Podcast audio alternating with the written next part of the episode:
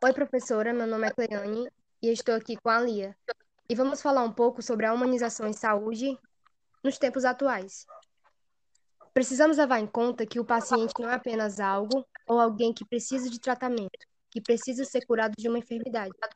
Saúde não significa apenas ausência da doença, mas sim um processo que liga também o social e o mental.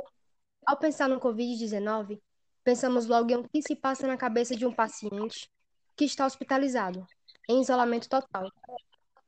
O que os profissionais devem fazer diante disso? São perguntas que muitas vezes deixam vazio, pois não sabemos como agir, pelo receio de nos submetermos a essa doença. Por outro lado, os profissionais de saúde estão lutando e trabalhando em equipe, não só para atender e curar o paciente, mas sim para entendê-lo como um ser humano, que precisa de cuidado e que tem suas necessidades.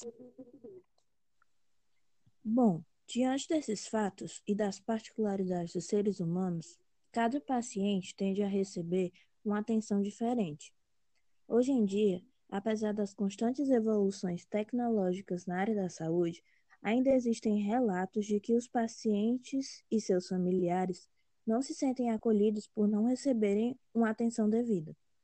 Formas de proteção materiais como máscaras, luvas, capas ou até óculos são importantes para a prevenção, mas não são suficientes no caso do cuidar da nossa mente.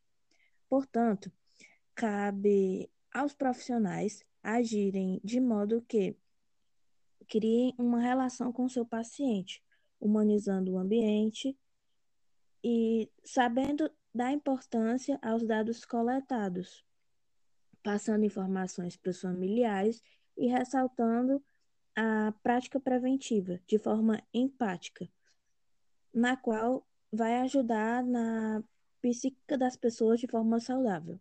Essas práticas devem ser realizadas de forma simples e humanizada, fazendo com que os profissionais atendem às necessidades dos seus pacientes e dos familiares.